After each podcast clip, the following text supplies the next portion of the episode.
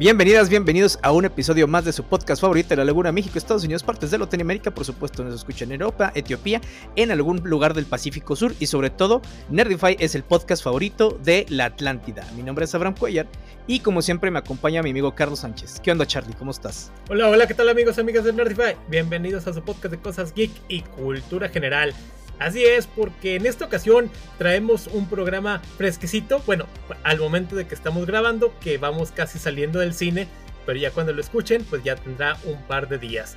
Y pues vamos a hablar de el más reciente y último proyecto de lo que fue el antiguo DCU 2013-2023. Adiós Snyderverse. Así es, se va. Y no, no va a volver, acéptenlo. Pues no sé por qué siento como el meme de ahí va ese universo compartido que no tenía ni pies ni cabeza, que inició con muchos, eh, con muchos tropiezos, que tuvo muchos cambios de liderazgo y de ideas creativas, pero ahí va el único eh, universo de DC compartido live action, güey, que ha habido. Así es, porque pues bueno, ya sabemos que empieza uno nuevo, pero ya será hasta 2025.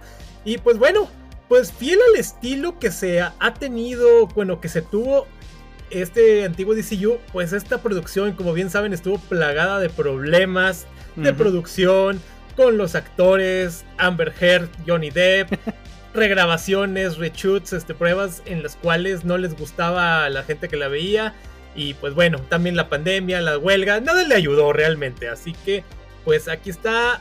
Se estimaba que esta película de Aquaman y el Reino Perdido eh, empezara con un con 40 millones de dólares de recaudación en su primer fin de semana. Ya veremos si lo logra. Seguro sí, porque ahorita adentraremos a los detallitos. Pero pues bueno, es, esta película que se planeó posteriormente a lo que fue la primera de Aquaman que salió en 2018 y que originalmente se iba a llegar a, hace un año. Se suponía que iba a llegar entre el 19 20 de diciembre de 2022, pero ya, tantas cosas que pasaron. Y pues aquí la tenemos ahora sí. ¿Qué nos va a ofrecer esta película? Para, pues no puedo decir el futuro, pero ¿qué nos ofrece como producto? ya sé. Mira, la verdad, la, película, a pesar de, de las malas. Bueno, de las malas opiniones de acuerdo a los insiders, es que la película está bien. O sea, ojo, hemos tenido muchas películas de superhéroes muy malas y hemos tenido otras muy regulares, pero obviamente si las vemos con el en un contexto en donde apenas estaban saliendo, esta película hubiera, si no un hitazo, hubiera estado muy bien. Pero en realidad es una película más del montón. Eso no quiere decir que esté mala, simple y sencillamente, pues te vas y te entretienes un buen rato. De hecho, digo, ahorita más adelante vamos a hablar con spoilers. Pero sí, un momento Carlos y yo estamos diciendo, ay, güey, esto, esto bien podría haber dado otro giro más oscuro pero no lo hicieron. Claro, sí, ahorita vamos a los spoilers que de lo que pudo haber sido.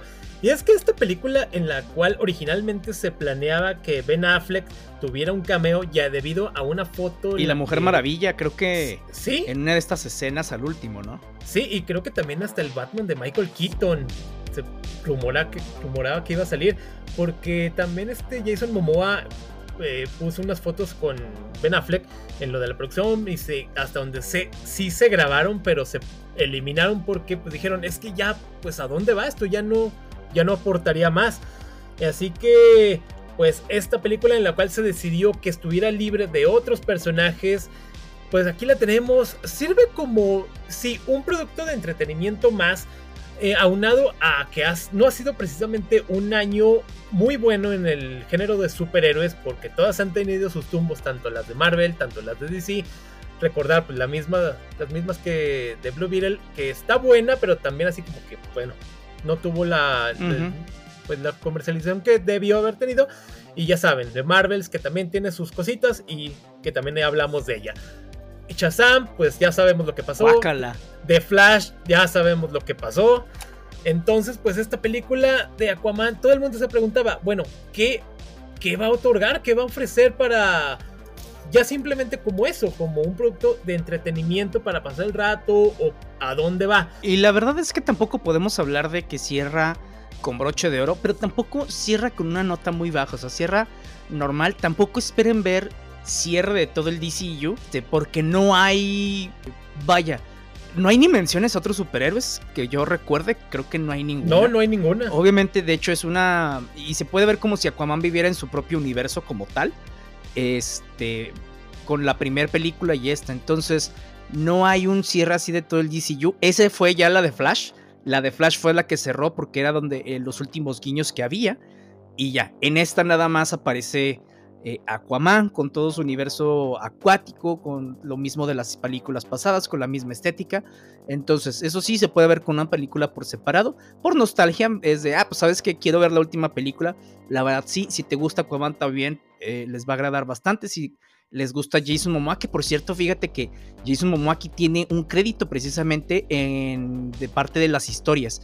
Porque cuando pasan los créditos viene el screenplay, o sea, el guion por fulano y sotano. Y como parte de la historia de quienes, este, la, perdón, de donde fue adaptado el guion, Jason Momoa figura también en estos créditos. Entonces también es interesante el input que él puso aquí, en esta parte. Y sí, o sea, la película está bien, no es nada del DCU. Y antes de adelantarles unos spoilers, hay una escena post créditos que la van, no, si no quieren verla, no la vean, güey, no, no, no, les aporta nada, güey, nada, ni a la película. Claro, más o menos, pero X. Más ahí como que X, o sea, bien pudieron haber hecho una escena post créditos en la cual fuera una despedida más, pero pues decidieron hacerla simplemente como una algo cómico. Y sí, o sea, esta película se rumoraba y tanto que se hablaba de, Amber Heard, de que casi no iba a tener apariciones, que le habían recortado muchas de sus escenas y realmente sí tiene más apariciones de, la, de las que yo esperaba personalmente. Pensé que iba a estar más limitado. Sí tiene sus momentos, tiene sus apariciones este, muy puntuales también, pero lo hace bien dentro de todo. O sea, yo imaginaba que iba a aparecer así, ah, aquí está. Yo cuando en una de las escenas, en una pelea que queda así fuera de combate, imaginaba que la iban a dejar ahí, ok, va a estar en cama y ya no vuelve a aparecer, a lo mejor hasta el final y nada más, pero no, sí sigue apareciendo. Sí, aunque lo que bueno que hacen aquí es que tampoco le dan el, foco. Y fue lo mismo que dijo James Wan, de que, a ver, güey, el foco de aquí son Aquaman y su hermano Orm. Y sí son el foco, güey. O sea, Mera está, como tú dices, muy puntualmente en ciertas escenas que necesita estar. Sí, claro, este, porque la primera sí, James Wan dijo que y se enfocaron a lo romántico y esta sí es más la relación entre hermanos, por obvias razones también. Además de que decían de que durante estos meses de las regrabaciones, eso, que había una escena en la cual hizo que mucha gente la viera la película con desagrado, en la cual desvivían al hijo de Aquaman.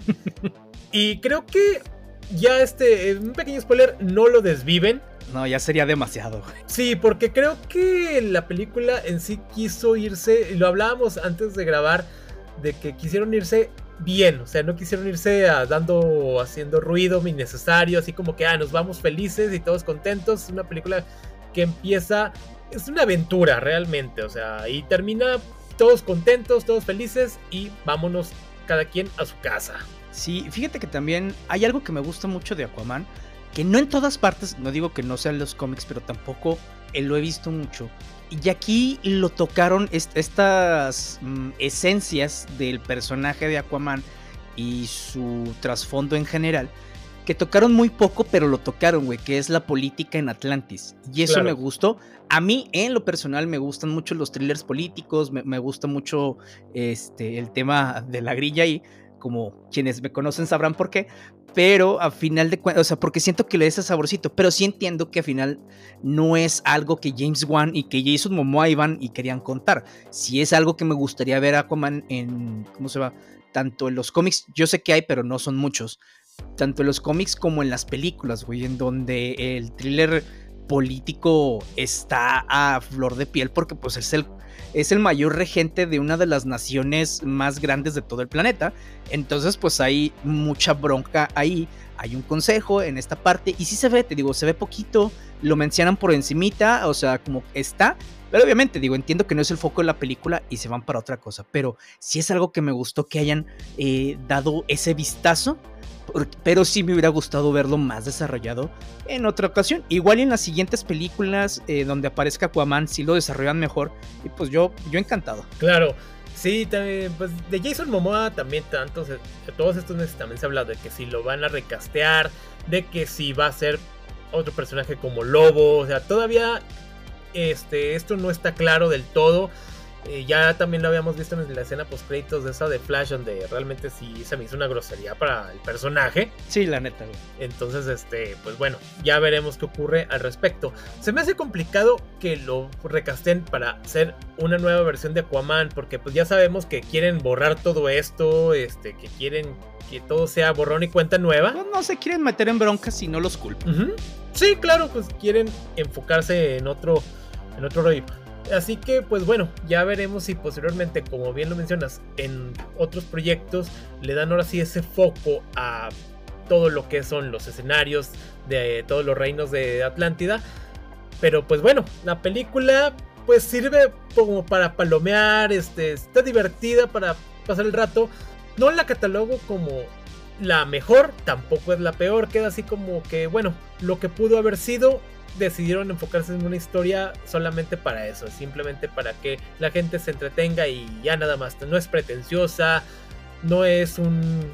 Tampoco es una historia así que digas, ay, tan simple, pero está bien, nada más, o sea, bien a secas. Sí, y lo que también me gustó es que no se sacaron al villano principal de, la, de las nalgas, güey, como normalmente hacen en las, las películas secuelas, ¿no? Siento que meten, digo, tampoco los culpo que meten todo la carne al asador en la primera entrega y para la segunda se andan sacando cosas que pues nadie, o sea, quién sabe de dónde los sacaste la mitología.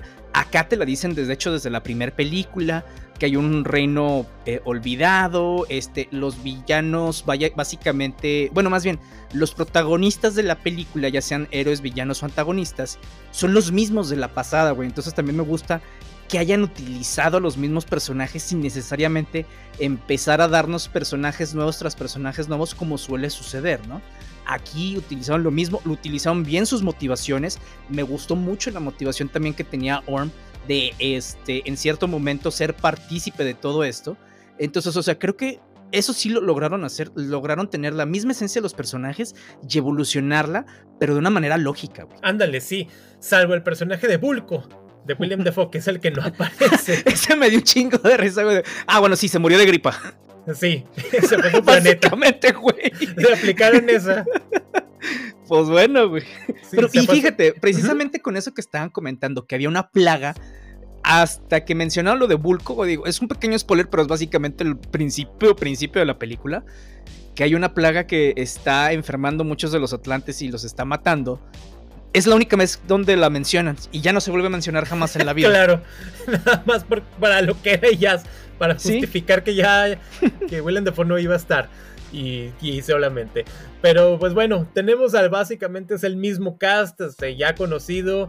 Eh, pues bueno, acá de primera tenemos, ya lo habíamos visto en los trailers, que este Black Manta va a ser el mero mero caguamero, se ve, tiene un, un aumento en sus poderes, le aumentan el ki a más no poder, se agarra de chingazos a Aquaman. Están muy buenas las peleas, eso sí, pero tenemos la sombra de ese reino perdido en el cual este me recuerda mucho a lo que sería escenas del Señor de los Anillos, pero en verde, en tonalidades verdes. Simón. Se me hizo, uh, eso ya lo he visto, pero ok, está bien. Este, así como viendo al Señor Oscuro.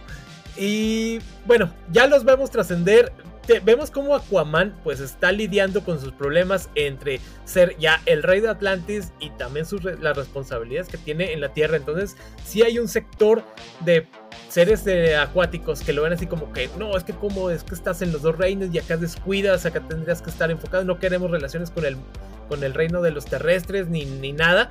Y pues él, bueno, Aquaman está en una posición de reinado que a la vez no quiere y, lo, y, constantemente lo dice, o sea, es que yo no lo pedí, pero pues tengo que estar porque pues así la vida me tocó.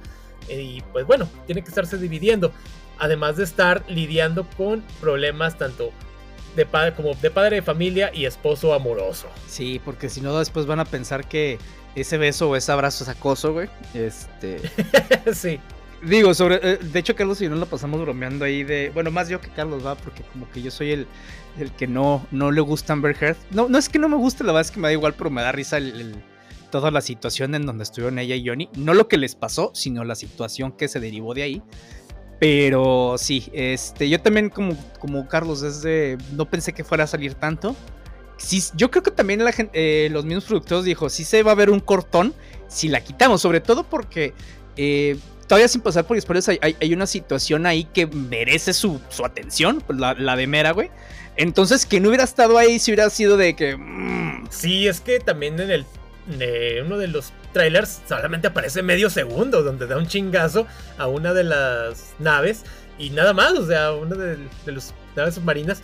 Y uno diría, ah, chinga, pues ya fue todo. O sea, realmente sí le cortaron muchas escenas a Amber pero no, o sea, creo que para dentro de todo lo que los chismes que hubo de que si había problemas con ellas ahí en la producción y que si la acosaban y todo ya de lo cual ya hablamos en algún momento, pero se me hace que sí le dieron un buen tiempo de pantalla al personaje, cumple y pues nada más, o sea, cada quien a lo suyo.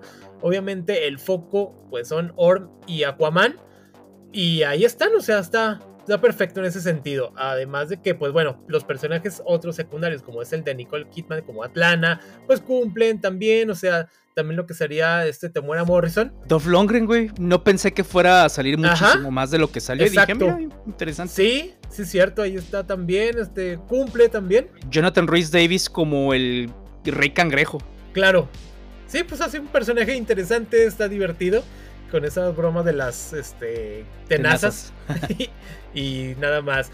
Pero pues bueno, sí se siente, ya ahorita ya, ya vamos a los spoilers, permítanos, permítanos, que también, bueno, se siente un producto aparte, porque bueno, ya sabemos que no, no hay otros personajes, pero cuando ya sabemos todos los contextos, sí sientes que hubieran podido entrar muy bien en la historia y le habrían enriquecido mucho más si hubiéramos tenido un DCU mucho pues más este, bien organizado. Habría sido una película que hubiera estado padre que pues entrelazara todo esto. sobre todo por...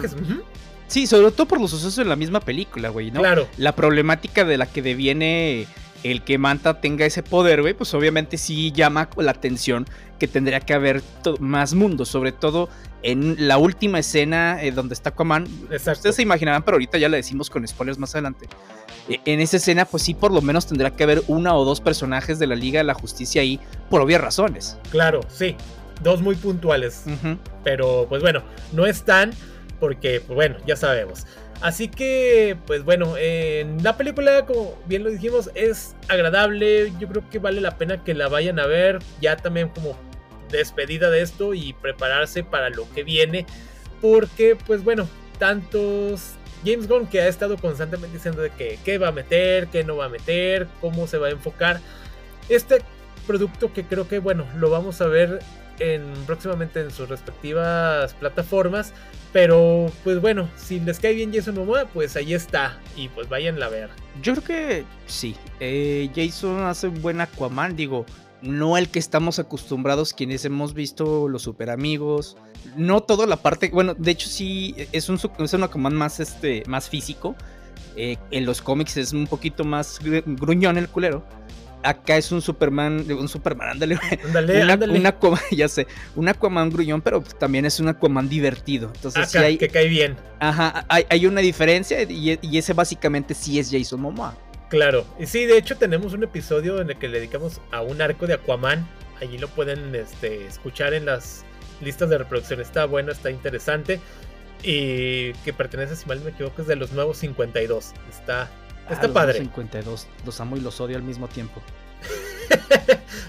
Tienen muchas similitudes con el viejo DCU. Sí, y muchas otras que, ay, qué bien que olvidaron, güey, con ese pinche Red con The River. Porque de hecho después del New 52 salió Convergence como para arreglar mucha mamada. No la arregló, se fue a Revert, no la arregló y, ya mejor hicieron otras cosas, güey. Claro, sí, porque si, Dios lo hizo con, en la Biblia, ¿por qué acá no? Sí, Oigan, y pues ya vámonos a, spoilers básicamente lo que platicamos Carlos y yo, eh, que de hecho se los comentamos ahí, no desvivieron al hijo de Aquaman, quienes han visto o medio saben de muchas historias de Aquaman, saben que cuando le maten a su, a su primogénito, a Arthur Jr., acá pensé que iba a pasar lo mismo, o hasta que le iban a cortar la mano, no sé. Y sí, Aquaman puede dar un giro bastante oscuro, muy cañón, pero no lo dio, güey. Sí, este, no se atrevieron, porque como ya sabían que la película era el fin de todo, prefirieron enfocarse de que, ok, lo salvan, no pierde la mano, salvan al pequeñín Así que hacerlo creo que también no hubiera aportado nada sabiendo que la película pues era el fin Ahí de se va a quedar. Ajá, y sí se sabe que, o mucho se rumoró en, en notas que sí había escenas al respecto y que inclusive hubo gente que se salió de la sala porque les causó desagrado. Así que seguramente ese material por ahí debe andar, pero decidieron con tantas regrabaciones y demás desecharlo y dejarlo como un producto, pues digamos, más family friendly. Sí, digo, e, es como dices, no los culpo, güey, era ya no... Esto ya no le iba a ayudar a su personaje a desarrollarse más adelante porque pues ya no había un más adelante para esa versión de Aquaman, ¿no? Ajá. Entonces, exacto. Y digo, yo sí me estaba preparando porque también decía, bueno, pues no creo que lo maten por pues, también lo family friendly, pero ya también ya me estaba preparando para el chingazo. Sí. Al final no llegó. Sí, claro. De hecho, inclusive este Black Manta cuando tiene a varios personajes que parece que los va a matar, siempre llega alguien y salva. O sea, eso sí dije, ah, ya ese recurso ya, es, ya van varias veces que lo tienen, utilizan en esta película. Así que como que, mmm, faltó que desviviera a alguien. Manta. Estuvo más darks la otra. Claro, sí, a pesar de que como decimos, este, aquí se veía mucho más poderoso, pone más en jaque a Arthur Curry. Y porque bueno, ahí está la sombra también de este reino perdido en el cual tenemos a lo que sería este, estos personajes en los cuales están fungiendo como si fuera una sombra sobre Manta porque quieren este salir, quieren dominar porque en algún momento fueron la, la parte dominante de Atlantis y pues bueno, las este, problemáticas, la guerra antigua y de milenaria, pero bueno, acá Manta sirve como un peón. y eso sí como que dije, mmm, para este personaje me cae bien y no me gustó que lo utilizaran de esa manera. Pero pues bueno, entre pues también lo que es el rencor que tiene y bueno, y partes de que, ok, vamos, cosas que se pueden resolver hablando no lo hacen, vámonos a los chingazos. Aquaman también en la primera película tiene la culpa porque los se muere el papá de Manta este, y al otro lo deja así oh, que el océano te tenga piedad de ti cuando creo que pudo salvarlos y se hubieran evitado muchas cosas. Así que pues bueno, ya sabemos que así no iban a ocurrir y tenía que haber un manta, porque pues sí, uno de los villanos principales del personaje. Así que en esta ocasión, que la venganza, vamos, voy a arrasar con todo lo que quiere Aquaman, a Mera, al pequeño, eh, todo lo que tenga su sangre. Entonces, dentro de los problemas que hay, pues está viendo que también se te hacen un, un este guiño también al cambio climático, que es constante, porque de repente todo el cambio climático en cinco meses el mundo se está yendo al traste, derretimiento de los polos, este, etcétera, todo lo que esto acarrea. Y bueno, es así como que el mensaje que te da allí que cuiden el océano. Pero fíjate que a mí también se me hace que lo desvirtuaron un poquito. Porque si bien sí mencionaron varias partes de no. Porque Manta al quemar el oricalco para obtener esta energía que de hecho ahí le hicieron una, diferencia al oricalco. El oricalco es un material con el que hace, eh, o sea, eh, con el que hacen diferentes armas o cosas de metal y es un metal de los más poderosos en el universo de DC. Acá básicamente pues nomás es un mineral que queman como para fuente de energía, ¿no? Dices, bueno, pues X.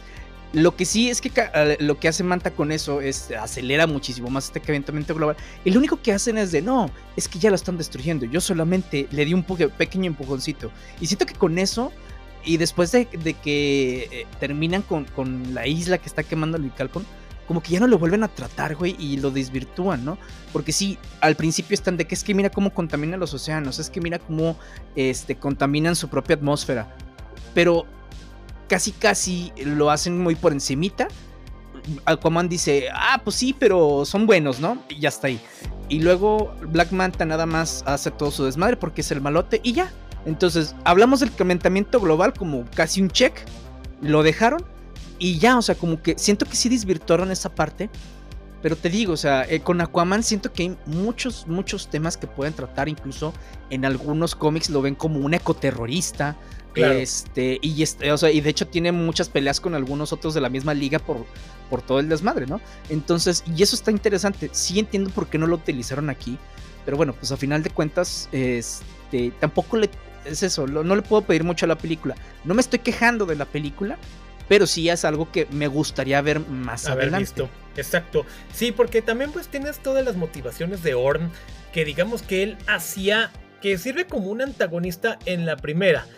porque él está haciendo las cosas para en bien de su reino y de todos los reinos de la Atlántida. Eh, poquito cuestionables en algunos sentidos, pero y acá te lo te dan, digamos, un desarrollo de personaje, porque cuando tiene las pláticas ahora sí más directas con su hermano, entonces de que, ok, el problema es de que yo fui entrenado y criado para esto y tú llegaste simplemente a reclamar algo que según te correspondía. E igual pudimos haberlo resuelto de otra forma y yo hubiera seguido siendo el rey regente y tú, no sé, hubieras sido mi mano derecha, lo cual me hubiera ayudado, nos hubiéramos ayudado mutuamente. Pero bueno, la cosa es darse chingazos y toda la problemática que esto ocurre, que esto, pues, este, todo lo que ocurrió de esto. Y es que eso me gustó de lo que dijo Arthur, güey. O sea, porque básicamente le decía, es que yo no pedí esto, güey. O sea, yo solamente reclamé el trono para que no dañaran a la superficie. Dice, si no hubieras tenido, tu viaje de ególatra, yo no hubiera reclamado absolutamente nada. Y fue cuando Orm se da cuenta de cómo tú no quieres el trono y dice, estás loco, yo no quería esto. O sea, ese trabajo de que puedo y no puedo hacer y que están checando cada cosa y dice, no, no me gusta, no es para mí. Claro. No, digo, me hubiera gustado también, este, y, lo resuelven muy pronto, en donde, porque tenían dos, este, ¿cómo se llama? Dos vías, ¿no? Que al final Aquaman le cedieron el trono a Orm, o que, lo, o que básicamente le dijera, este es un primer ministro, un regente, etc. Y pues yo nomás soy la figura que está ahí, y él es mi mano derecha, este, o la que tomaron de una manera distinta a lo que yo pensaba, en donde, pues al final de cuentas, Aquaman asumía su lugar como el rey de Atlantis y, evolucionaba junto con el cargo. No evolucionó junto con el cargo, pero dijo, no, pues yo soy el rey, ¿no? Entonces, como que lo dejaron a medias. Te digo, también es muy complicado tener que desarrollar esas partes cuando pues ya no vas a tener un futuro eh, en esta franquicia, ¿no? O sea, no me refiero a, a sino que en este específico universo. Pero sí, o sea, son cosas muy importantes, son cosas también muy chidas las que, las que manejaron. Eh, y luego también, de hecho, cuando este villano, que no me acuerdo cómo se llama, aquí le quiero decir Necron, pero ese es otro villano de linterna verde, güey. Este, este cuate, eh, donde el mismo Orm y Aquaman están peleando con el tridente maldito, no sé, que no me acuerdo cómo se llama. Tridente oscuro. sí, y se les aparece este, eh, en esta neblina el mero maloso, que es el rey no sé qué diablos, es, y, tratando de convencerlos, ¿no? Diciéndole a Arm, no, él, es que tú debes ser el legítimo, y diciéndole a Aquaman, es que no puedes confiar a él. Y ya, o sea, hablando cada uno de los egos, ¿no? A final de cuentas llega con Aquaman, eh, después de que le dice a Arm es de, tú debes de reinar, o tú eres el. No me acuerdo qué específicamente. Cuando llega con Aquaman, como que la boca ya no sabe qué decirle, ¿no? O sea, el, perdón, el rey este ya no sabe qué decirle más, más allá de no confiesa en Norm y va a destruir todo. Es de como, güey, pues, ¿no? Y él, sí, o sea, el mismo Arthur lo convence de somos hermanos, este, tienes que ayudarme, podemos, o sea, encontrar todo esto bien. Y digo, a final de cuentas, también eh, Orm eh, no se deja influenciar tanto, le da el tridente y todo se resuelve pues bien rápido, la neta, güey. Sí, así como que, ah, ya soy bueno. Entonces, este, sí lo resuelven de una manera así nada fácil, o sea, no se meten en broncas también. Lo que sí todos desconfían de Orm, por obvias razones, lo que vendría siendo lo que es el personaje que es como el reemplazo de Bulko, sobre todo que de primera parece que ahí Orm va a tener ese cambio de que, ok, si era malo realmente, pero luego ya, no, no, te salvo aquí en el fulgor de la batalla. Entonces dije, ok, bueno, no era malo, simplemente pues estaba fungiendo con su papel de que, ok, ahí como tonos grises, pero bueno, ahí está.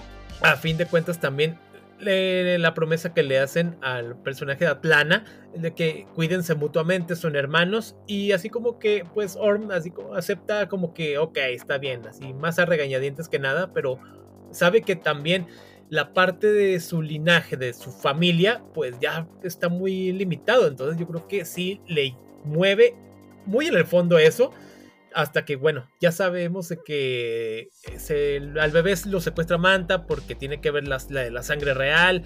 Entonces cuando parece que viene esa escena en la cual va a acabar con el bebé, pues tómala. Resulta que no, porque está ahí un científico que a fin de cuentas está en una parte de que como que el fin justifica los medios, él quería pues ver toda la grandeza de Atlantis y todo esto, pero simplemente pues ya estaba dentro de todo el cochinero de, de, de Manta, pues ya que le quedaba hacer, o sea, más que seguir, porque si no, no salía vivo. Eh, pero él lo trata de llevar. Es que yo no quería esto. Eh. A fin de cuentas, discúlpenme. Sé que he cometido cosas terribles, pero. y que no tienen perdón. Pero yo no, yo no buscaba de tanto desmadre. Y entonces es cuando pues vienen todos estos cambios. Y él mismo dice que. Que terminando esto él se va a entregar, güey, para eh, este con estos hombres cangrejos o no me acuerdo qué diablos eran, este para poder tener este tratado de paz y que Atlantis no sufra. Claro, y sí también una parte de la película que inclusive durante estos meses se hablaba es de que se veían en los trailers como que iba a ser una película muy cómica. También, porque metían escenas así como de que, híjole, como que decidieron cambiarle del tinte dramático a un tono un poco más de comedia. Era así como que sí sacaba de onda. Inclusive esa escena cuando trata de ah, eh, crear un puente con una de las estatuas del rey de Atlántida este, te meten ahí en la parte chistosa y que se ve esa escena, se ven unos de los trailers, dices, ay, güey, entonces cambiaron radicalmente todo el sentido, todo el, tinte de la película, pero bueno, sí, pero ayuda para que la película se desenvuelva de una mejor manera. Sí, y es que además también lo que ayudó fue el tratar de ver esa evolución de la relación entre eh, Orm y Arthur, en donde sí, eh, son los que llevan básicamente la película. Eh, hay algunas escenas que sabes que van a, suceder, ¿no? En donde al principio no se entienden y al final sí, hay momentos. Pero pues a, final de cuentas, cuando ya hemos visto mucho de esto, eh, la película sí es entretenida. O sea, te digo, la química entre los dos, entre sus personajes, está muy bien llevada. Como poco a poco ellos van tratando de platicar sus motivaciones, sus diferencias, sus similitudes.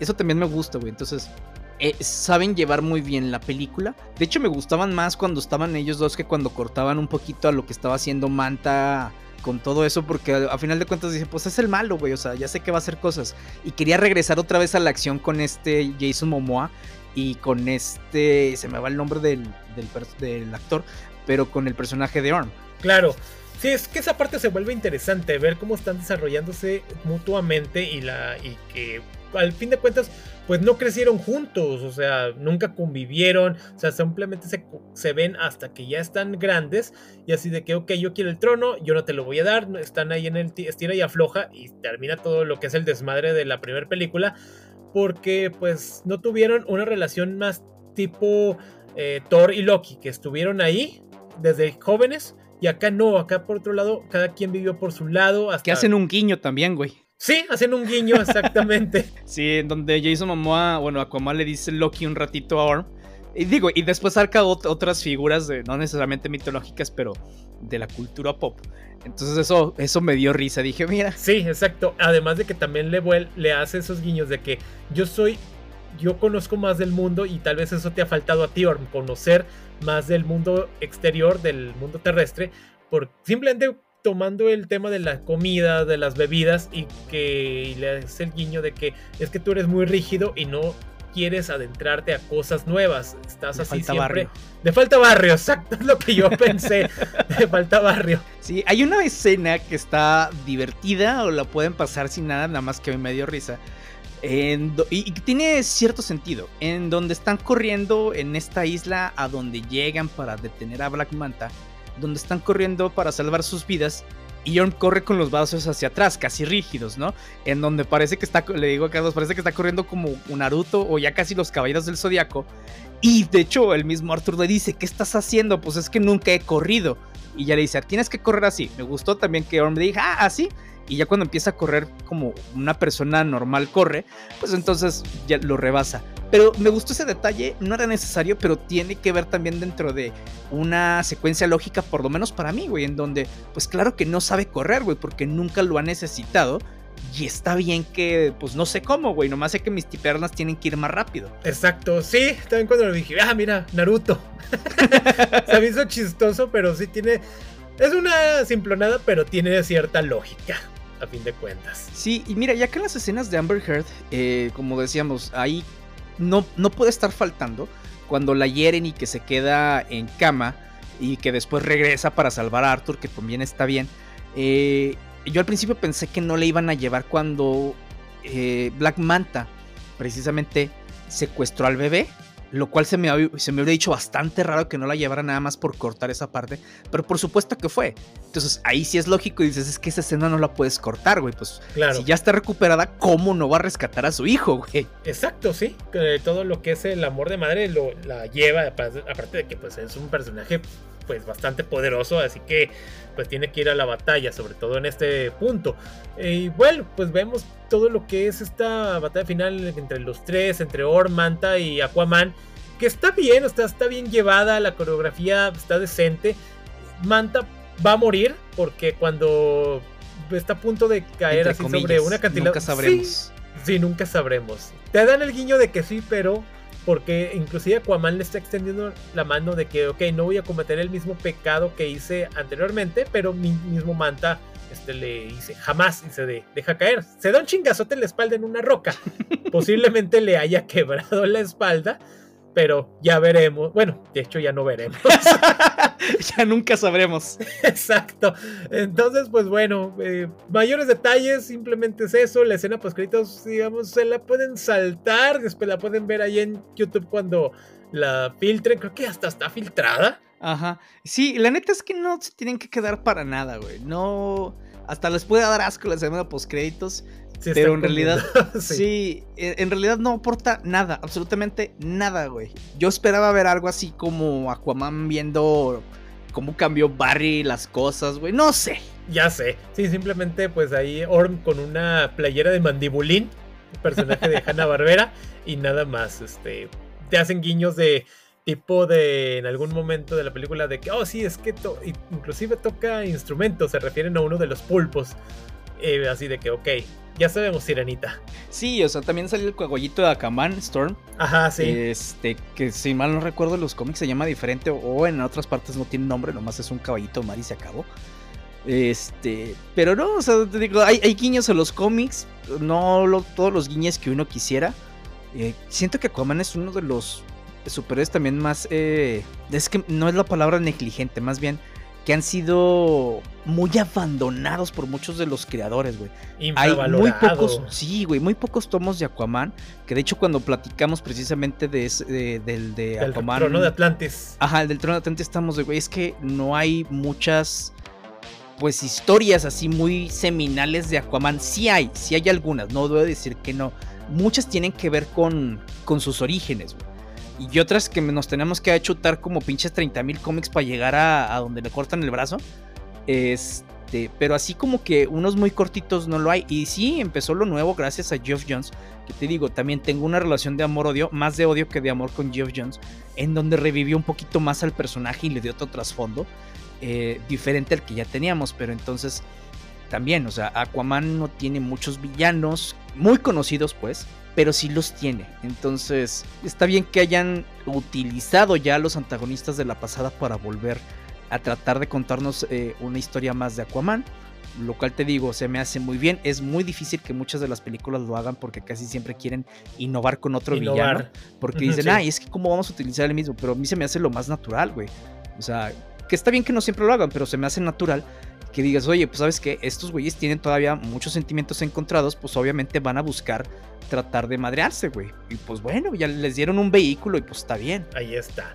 Sí, pues bueno, este, pues Aquaman y El Reino Perdido, película entretenida, este, no es pretenciosa, creo que vale la pena que la vayan a ver. A fin de cuentas, pues ya es la última película del viejo DCU. Y entonces, pues será un dinerito bien invertido. Y pues bueno, ahí está. Simón. Oigan, y en las noticias, pues recientemente James Gunn eh, sacó un comunicado en donde, pues estas actrices, ¿cómo, se llama la que hace de Mantis? Este, Pom Clementif. Entonces, este, pues bueno, James Gunn en un comunicado salió de que todo eso gracias a The Hollywood Reporter, en el cual informaba que esta actriz Pom Clementif, mejor conocida como Mantis en lo que es Guardianes de la Galaxia, de que ella iba a aparecer en el cast de Superman Legacy. Eh, pero rápidamente James Gunn salió desmintiendo de que no, no es cierto, este, ok, acepto que The Hollywood Reporter suele meter noticias que sí son reales, fidedignas, pero en esta ocasión no es verdadero. Sí, ella va a estar en el nuevo DCU, pero todavía ni sabemos en dónde ni qué personaje va a ser. Eh, y pues así como que hizo ruido en primera instancia porque otra vez vienen esos de que, ok, el nepotismo y se le agrega a sus amigos y la madre. Y, también, todo, obviamente, la parte de que, ok, más personajes a la de Superman Legacy. Esto hizo ruido por un momento, hasta inclusive portales aquí de los conocidos en México este, la replicaron, porque pues bueno, a fin de cuentas sí, venía de Hollywood Reporter y, y luego ya la terminaron, este, terminaron borrando los posts. Así que pues bueno, esa parte nunca pues ahí está. Claro, sí, porque después la estuve buscando y ya no estaba. Otros que así les vale, así como que, ah, ok, sí, ya la regamos y tanta, pero no es, no es nuestra culpa. No, y es que también el problema es cuando lo manejan como algo que ya es, güey, en vez de manejarlo como un rumor, que es, que es lo que era, ¿no? O sea, y no pasaría nada de, oye, ¿sabes qué? Hay rumores de esto. Está bien, sabes que los rumores pueden ser, eh, pueden resultar eh, verídicos o falsos. Pero cuando dicen, no, fulana va a formar parte de, y no dicen que es un rumor, entonces ahí está lo malo. Ahí está el problema, sí. Sobre todo porque ya sabemos que James Gunn, él es el que termina este, poniendo los cast en, su en sus redes sociales. Sobre todo en threads, fíjate que he estado muy activo ahí, eh, más incluso que en Twitter. digo, por varias razones, ¿no? Twitter se, se, vuelve un lugar tóxico, threads como apenas está eh, pues surgiendo, pues hay un poquito menos de toxicidad, pero toxicidad hay en todas partes. El lo Twitter que sí, de Instagram. ya sé. Lo que sí dijo James Gunn, eh, y es que, es lo que te digo, utiliza muy bien sus palabras. No dijo que no va a aparecer en el DCU, dijo que no va a aparecer en Superman Legacy, y él comentó, ni siquiera sé qué papel tomaría ahí en Superman Legacy. Sí, o sea, no la veo aquí nunca mencionó que nunca en el DCU, porque también vi algunos otros portales donde dice que no formará parte del DCU, y eso no fue lo que él dijo. Y él sí puntualizó en Superman Legacy. Claro. eso también es muy importante. Cuando leamos lo que dice James Gunn, es muy importante eh, agarrar lo que lee. No necesariamente lo que no dice, sino lo que te está diciendo en específico. Él está siendo muy directo y muy claro. También hay veces que es muy ambiguo y es ahí en donde sabe que se pueden colar varias cosas. Ajá. Así que pues bueno, después de esto, también aunado a esto, se, tanto que se rumoraba del, rumoraba del proyecto de Arkham Asylum de que se iba a formar parte de todo el universo de, Batman, de, de, Robert Pattinson y todo lo que se ha hablado. Inclusive también anda una nota ahí circulando de que habría un proyecto acerca del profesor Pig. Ah. Pero ya no encontré mayores detalles al respecto. Ya veremos qué va circulando. Pero este de Arkham Asylum ya salió también de que Matt Reeves lo va a estar produciendo, pero que sí va a formar del nuevo DCU y no del universo de The Batman. Lo cual sí fue así como que, ah, canijo, órale, pues vamos a ver qué tal. Porque, pues bueno, si ya estás metiendo una parte tan importante como lo es el asilo de Arkham, entonces sí ya tendrías que estar hablando de todo el universo de Batman. Sí, y va a estar interesante también que Matt Reeves siga participando en DC y no solamente con The Batman, que pues la neta es que eh, fue un home run para él y pues mucha gente después de ver esa película, no digo todo, siempre hay haters, ¿no? Pero mucha gente después de ver esa película le dio ya el beneficio de la duda, por ejemplo, ahora que va a salga la del pingüino el siguiente año, pues también, o sea, es una de las cosas que quiero ver, porque quiero ver cómo se forma Oswald Cobblepot después de, este vacío de Carmine Falcone en esta ciudad gótica que habían creado. Entonces va a estar interesante, también estaría interesante ver qué es lo que va a hacer con Arkham y sobre todo, ¿no? Cómo, qué, villanos vayan a aparecer ahí y cómo esto se va a conectar con el DCU, que eso es lo que todo mundo espera, ¿no? Ver cómo las cosas están conectadas. Sí, este, pues bueno, proyecto interesante y veremos, porque también pues este, esto estarías hablando de los villanos que ya conocemos, como lo que es el Joker este, y otros loquitos de los cuales abundan ahí en Gotham City, le tienen problemas realmente allí en esa ciudad. este, así que veremos ya posteriormente en siguientes semanas o meses más sobre esto. Eh, también, este, noticias, salió ya lo que es el primer póster de la película de Ghostbusters Frozen Empire. Creo que en español le pusieron Apocalipsis Fantasma o algo así, algo que nada que ver. Que no sé por qué lo hacen, esos cambios tan raros de nombre. En el cual ya habíamos visto un teaser trailer, en el cual como Nueva York se está congelando. Y en este póster vemos a lo que es el equipo de cazafantasmas eh, viendo hacia lo que es el, el puente de Brooklyn en el cual está una entidad, ah, parece que es la principal, el primer fantasma principal, y bien, hay como un dragón de hielo, pero la entidad principal se ve al fondo como con unos cuernos. Muchos decían que si iba a ser Gosser de nueva cuenta, no, Gosser ya no es, será una nueva o nuevo, no sé qué entidad fantasmal este, reinante. puede ser de la misma dimensión de Gosser hasta eso. sí, sí, sí, es de esos antiguos dioses mesopotámicos y todo eso. ya veremos cómo qué novedad nos traen. Pero pues bueno, ya tenemos el primer póster de esta película que recordando la de Afterlife está muy buena, es muy divertida. Y también tenemos obviamente un episodio en el cual hablamos en su momento de esa película. Y escúchenlo porque la verdad sí nos divertimos, nos salimos como eh, un buen sabor de boca. La verdad es que no esperaba mucho esa película y nos sorprendió. Entonces también esta tiene también el beneficio de la duda. Así que sí, esa película, fanservice del bueno.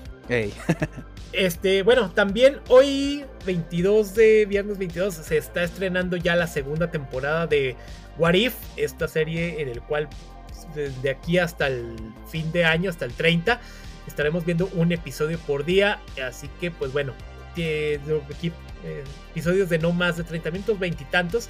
Ahí estarán disponibles para que los chequen. Veremos si nos aportan algo o simplemente son producto ahí nomás para pasar el rato en estos días en el cual te aceptamos. También no hay mucho que ver, no hay mucho contenido. Y pues esperemos que esto sí tenga algo más de sabor. Sí, también la de Echo que va estrenándose para los primeros meses de. El primeros meses, ándale. Para los primeros semanas de enero. Eh, la primera semana, segunda semana, no recuerdo. Y que van a salir todos los episodios el mismo día. Lo cual es raro para. No para los de streaming, sino raro para Disney Plus, que normalmente nunca lo hace. Sí, cinco episodios de una todavía miniserie, porque ya lo habían sacado unas de 6, de 7, esta todavía reduce más. Ok, está bien, porque también de repente si ya hemos visto que de 10 episodios le meten relleno a las cosas, esperemos que acá se sí, la parte buena. Exacto, sí. Pero la parte importante y muy relevante es de que pues vemos al personaje de Daredevil de Charlie Cox utilizando el traje que utilizó en las de Netflix. Así que dices, ok, está bien. Wilson Fisk, ya sabemos. Vincent Donofrio.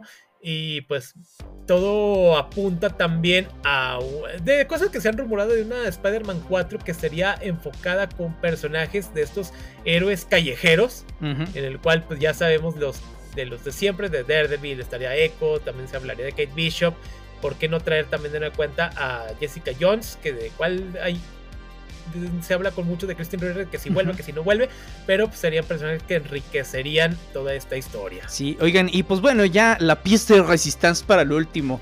Porque adiós Jonathan Mayers, ahora sí. ¡Ay, qué sorpresa! ya sé, para sorpresa de nadie, güey. Exacto. dice, ay, debió ser, debe haber sido una sorpresa para usted. sí, ya sé. Es que el martes pasado, después, ya ahora sí todo lo que fue el juicio de Jonathan Mayers, por fin ya le dieron ahora sí sentencia, o bueno, de que ahora culpable de cargos de agresión y acoso a lo que era su novia, exnovia, este, Grace este, Gavins, el cual se espera que ahora sí la sentencia sea recibida para el mes de febrero, se hablaría de que inclusive de un año, casi dos. Entonces, pues Marvel, digamos que ya sabía que esto iba a ocurrir, por más de que guardaron silencio porque estuvieron esperando el momento para no cometer el mismo error que hicieron con Johnny Depp, que en su momento Disney. Pero acá sí yo creo que ya estaban esperando simplemente el, dictamen para decir adiós. Y esto pues sí trae, va a mover mucho todo lo que es a Marvel porque, porque ya sabemos cómo está la cosa. Y Kang iba a ser el villano principal de toda la fase multiversal y cómo la venían tejiendo. Pero pues gracias también a lo que fue el final de la serie de Loki puede servir como para decir aquí todo se acabó, Loki terminó con todo este rollo del multiverso de esa forma y nos daría pues a pie a otro nuevo villano, inclusive pues lo que era la quinta película de los Avengers que tenía el subtítulo ahí de Kang Dynasty, ya se lo quitaron y simplemente queda ahorita provisionalmente como Avengers 5. Veremos qué va ocurriendo porque también se habla mucho de que, ok, sería el nuevo villano lo que es este, el Doctor Doom. Pero también fuera de micrófonos hablamos, hablábamos Abraham y yo de que pues Doom tendría que ser un villano que se que ahora sí que se cocine de a fuego lento y no que te lo metan así de que, ok, de como reemplazo nada más. También se habla mucho de que hacer un recast del personaje, pero se me hace complicado que este, actores quieran tomar el rol de alguien que así que fue despedido de esa manera tan tremenda. No sé si alguien está interesado con ello y si y a pesar de todo eso, ¿a dónde te llevaría? Porque también creo que tiene que cambiar Marvel ciertos aspectos para volver a traer al público que se le ha ido y conservar al que pues ya es al que es fiel. Sí, de hecho, o sea, no es que la gente no quisiera a Jonathan Mayers, digo, independientemente de lo que pasó, más bien a su personaje de Kang, la gente ya no sabía para dónde diablos quería ir Marvel y eso también les da un respiro. También veo muy, muy complicado que hagan un recast, por lo menos para que sea el villano principal. No dudo que hagan un recast para más adelante que esté el villano de Kang, si lo quieren meter, porque si vieron lo de Loki, eh, si han seguido también los, nuestros capítulos, eh, pues básicamente Loki sí cerró la saga de Kang ahí. O sea, si no está Kang, no pasa nada. Ahí siento que cerró todo esto. Y a final de cuentas también le da ese respiro a Marvel que ya estaba necesitando, no para deshacerse del personaje, sino para ver qué podía hacer porque la gente ya no estaba contenta por cómo estaba manejando eh, Marvel la situación con sus películas. Es decir, la gente ya no veía para dónde. Y sí, si ustedes hacen un recuento de lo que está tan acostumbrada la gente de ver, de que todas las películas de Marvel por lo, por lo general se conectaban de una manera muy sencilla y otras un poquito más rebuscada, por lo menos a la saga del infinito, acá en ninguna parte sabes de qué diablos están hablando, ni cuáles tocan cuáles, ni, ni si están, este, ¿cómo se llama? Eh, ni si todos los proyectos están convergiendo hacia uno porque no hay un, pues no hay una dirección específica, güey. Y a eso la gente pues lo resiente porque está tan acostumbrada al estilo de Marvel que pues ahora sí se sienten encasillados y pues desde, ¿sabes qué, güey? Pues vamos a darle otra vuelta. No pasa nada si Marvel dice, vamos a darle una vuelta totalmente a lo que estábamos haciendo. Las películas y los proyectos que están, pues están pero vamos a seguir con lo de nosotros. Hay quienes dicen, ¿sabes qué? Va a ser Secret Wars, nada más. No necesariamente necesitas a Kang, necesitas otra, otro tipo de personas. Eh, pueden utilizar esta de What If básicamente como ese, ese trampolín, güey. Este, donde ya hemos visto unas versiones alternas y obviamente tanto la de Spider-Man como en la del Doctor Strange. Pero sí, qué mala onda que haya sucedido esto, o digo más bien que haya tomado la decisión este cuate de agredir a su, a su pareja, güey porque pues él ya solito mató su carrera. Va a estar muy, muy complicado que tenga una buena carrera. Claro, sí, además de que, pues bueno, también había testigos de que decían de que también el güey era muy toxicón en los sets de producción. Ah, sí. Además, todo esto, inclusive gente de todavía de cuando, cuando él era estudiante, también decían que tenía actitudes parecidas. O sea, también ya lo trae. Y entonces, pues todo termina en esta bomba. Y qué lástima para él y para toda la gente que está a su alrededor. Y pues bueno, acá para lo que es Marvel Studios sí le sirve como para, ok, vamos a cambiar todo esto que no nos ha estado funcionando desde Quantum Mania, en el cual vimos a uno de los Kang, lo vencen y luego acá todos los que vimos en Loki. Y pues bueno, veremos qué es lo que, cómo reformulan y cómo pues salen adelante porque también lo que era Kevin Feige había dicho en algún momento de que había material de Marvel como para aquí a 80 años. Sí lo hay, los cómics sí te ofrecen, pero no todo es material chido. Exacto, ni todo es material adaptable también, güey. Claro, está complicada la cosa, pero pues bueno, también cuando quieres exprimir a la gallina de los huevos de oro de una manera en demasía, pues terminas con problemas. Así es. Oigan, y pues eso ha sido todo de nuestra parte. Esperemos que les haya gustado el capítulo. No se olviden que nos pueden seguir en nuestras redes sociales, Facebook, Instagram, Threads, TikTok y que sacamos episodio todos los viernes. Y recuerden, un rey construye puentes.